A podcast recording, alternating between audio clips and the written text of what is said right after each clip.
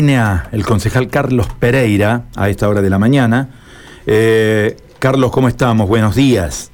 ¿Qué tal? Buen día, Carlos. Un saludo a toda tu audiencia también. Igualmente, eh, un gusto saludarlo. Y la idea es, este, bueno, comenzar a desarrollar algunos de los temas eh, trascendentes que hay en este momento en análisis en el Consejo Municipal. ¿no? no son pocos y obviamente tienen una tarea ímproba por delante, tarea que ya con algunos temas ha comenzado a desarrollarse, ¿no? Eh, sí, los temas son muchos, Carlos. Estamos sobre el final de año y la ciudad tiene muchos muchos problemas, muchas necesidades. Eh, y bueno, eh, yo no sé por dónde empezar, Carlos. Si vos me guías, eh, vamos, eh, vamos viendo. Pero bueno, estamos sobre un fin de año en donde ha producto de las elecciones también eh, han, ha cambiado un poco la realidad política, ¿no? Vamos hacia un consejo que nuevo en unos pocos días nomás, que ya en dos semanas va a estar en funcionamiento, en donde, bueno, como todos sabemos, eh, hubo un triunfo de Juntos por el Cambio en la ciudad, eh, el, el oficialismo ha perdido concejal, eh, se han sumado nuevas fuerzas políticas y bueno, y esto va a dar lugar a nuevos equilibrios y una nueva realidad en el funcionamiento cotidiano del Consejo Municipal, ¿no es cierto? Carlos, bueno, eh, los subsistemas del transporte están afrontando una situación bastante delicada, ¿no? Eh, tenemos un servicio de transporte que obviamente necesita una reformulación, todo el mundo lo ha dicho, eh, que es el de los ómnibus, el transporte de, de orden local, pero también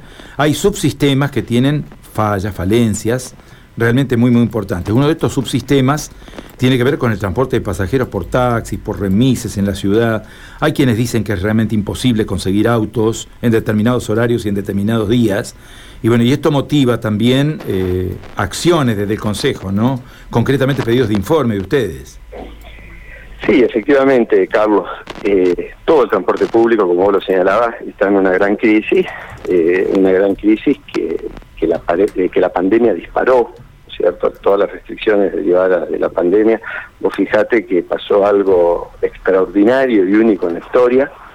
Por primera vez se le dijo a la gente que no había que tomar colectivos. Eh, cuando el, sistema de transporte público fue creado para eso y la recomendación era a la gente que suba eh, al transporte público. Eh, tuvimos una crisis excepcional y en dos años no hubo una sola medida excepcional del municipio para atender esa crisis. Ni una sola. Nada. Absolutamente nada. Ni en materia de transporte por colectivo, ni en, materia de los otros subsistemas como son taxis y. Hoy estamos pagando las consecuencias de esta situación. No hay colectivos en la calle, faltan colectivos en la calle, y esto lo están pagando los usuarios con esperas, con demoras, y hay gente que no llega a destino, y hay gente que producto que el colectivo no pasa tiene que ir a tomar taxi o remis, eh, y se está pagando también con eh, la ausencia de coches de, de, automóviles para los sistemas de, de, taxis y remises. Eh, faltan coches indudablemente y hoy es un reclamo masivo, masivo de los usuarios que en ciertos horarios es imposible prácticamente conseguir un taxi. Sobre todo los fines de semana, ¿no? Los fines de semana, pero esto pasa también, está pasando también a, cualquier mañana está pasando cualquier mañana también en donde no hay cantidad suficiente. Eh, es, es una situación de múltiples factores. ¿eh? Esto está producido por diversas causas. Eh, una de ellas, por ejemplo, es que los taxistas y los remiseros andan por donde circulan las líneas de colectivo levantando los pasajeros que quedan tirados durante minutos y no llegan a sus lugares y entonces en la desesperación por llegar toman un taxi. Esto cualquier taxista se lo puede contar, se lo, eh, se lo puede contar.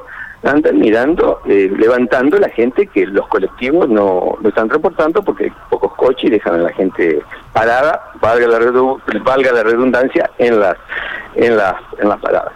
Pero bueno, uno de los motivos también por los cuales hay pocos coches es que se han, se han caído, producto de la crisis, se han caído muchas licencias.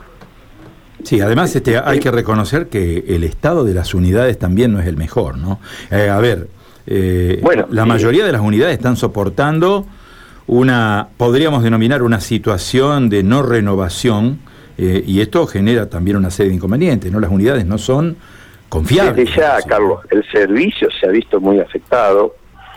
Eh, hacía falta que eh, alguna ayuda, alguna medida del Ejecutivo para que esto no pase. Nadie ha podido renovar eh, coches en estos últimos dos años. Es decir, hoy tenemos una flota que es dos años más vieja que hace dos años atrás.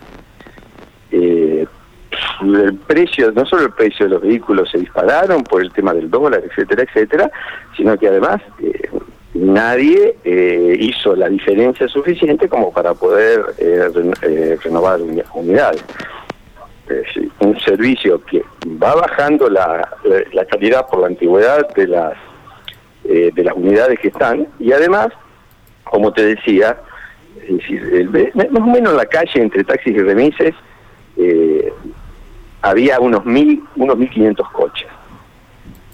Y en este momento, y esto es lo que nosotros estamos preguntando, hay una cantidad de, taxistas, remiseros que, por decirlo en criollo, se fundieron, no pudieron renovar sus eh, unidades, quedaron en el camino, y es una cifra de la cual no tenemos eh, un número exacto, son seguramente más de 100, probablemente eh, se acerca a, a 200, eh, bueno, y estas unidades están faltando, y esto es parte del problema. Eh, Carlos, ¿qué, qué, soluciones se pueden proponer desde la oposición al Ejecutivo Municipal de cara a esto, todo esto que usted está explicando, no? Precisamente, en primer lugar lo que estamos planteando con esto es que de mínima hoy se levanten estas unidades que están caídas. Es decir, el sistema hasta 2019 tenía 1.500 coches, que estén funcionando estos 1.500 coches. Esas unidades que los los titulares de las licencias, de los permisos, no pudieron renovarla, el Estado, el municipio las vuelva a poner a disposición eh, para que otros se puedan hacer cargo. De mínima este planteo. Es decir, recuperar esto en forma, y esto se puede hacer en forma urgente. Eh, y a su vez hay que empezar a evaluar también si, si eh, los cambios que se han dado en todo el sistema de transporte público y ver si no es si no es será necesario futuro sumar incluso más eh, más eh, unidades. Hay datos muy preocupantes. Eh, el sistema de transporte público por colectivos recuperó solo el 50% de sus pasajeros. En la economía ya todas las actividades están volviendo a la normalidad, a la normalidad prepandemia. ¿Eh? Hay actividades económicas que ya están al 100%, están al 90%, eh, la industria ya casi ya normalizado, eh, bueno, el sistema de transporte público está al 50%. E indudablemente que eh, esto no se explica eh, racionalmente, porque si toda la economía ha vuelto a la normalidad, las clases están, la gente está trabajando porque el transporte público eh, no ha vuelto a la normalidad, y bueno, porque hoy el sistema de colectivo funciona mal y deja a la gente parada, entonces la gente ha optado por otras formas de movilidad. Carlos, eh, sí.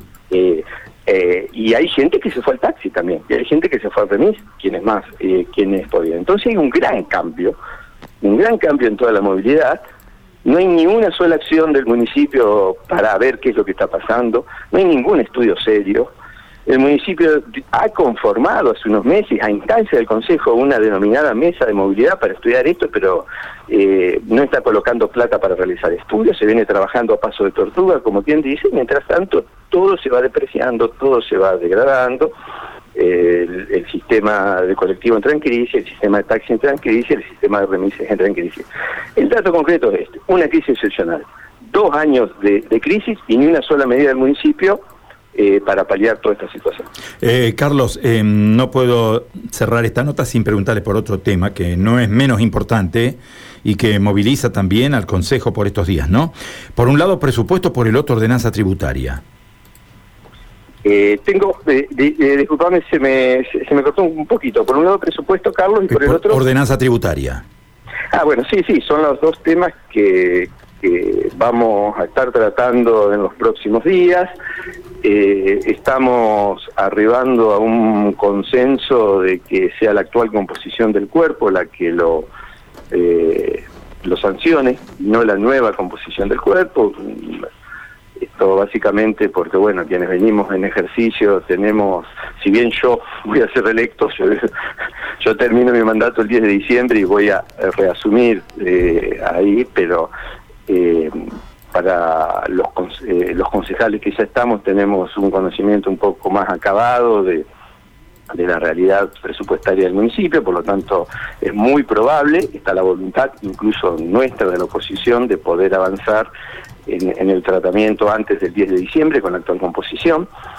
Eh, el presupuesto tiene dos o tres cosas que a nosotros nos llaman la atención. Eh, en primer lugar, es decir, un intendente que se quejó tanto de la deuda, eh, sigue endeudando el municipio. Eh, va a ser muy alta la deuda que va a quedar este año, lo cual según la visión que cada uno tenga, puede ser buena, puede ser malo esto, o puede ser neutro, pero bueno, el intendente se ha quejado mucho de la deuda y, y, la deuda sigue creciendo en el municipio. O sea que no, no, eh, no son coherentes sus palabras con lo que hace en ese sentido. Eh, esto es un tema que nos llama particularmente la atención. Eh, se han anunciado una cantidad de obras pero bueno, lo mismo había sucedido en este año y el año pasado, y el nivel de ejecución de la obra pública es bajísimo. Es bajísimo y nuevamente estamos ante esta situación, digamos, o sea que también nos, despierta un poco de sospecha este hecho de que aparece un plan de obras públicas dibujado que en la práctica no, no se concreta. Había toda una serie de obras anunciadas para este año que no están, no arrancaron, algunas apenas están arrancando, es decir, una demora muy grande en la ejecución de la obra pública. Eh, por eso el tema de obras queremos terminar de verlo y estudiarlo bien. Nosotros tuvimos una reunión con funcionarios de Hacienda del Ejecutivo la, semana pasada, estamos esperando información eh, eh, complementaria. y bueno, yo para no extenderme más, estas dos grandes estos dos grandes temas te los marcaría en particular como cuestiones que nos preocupan. Bien, Carlos, muchísimas gracias por estos minutos.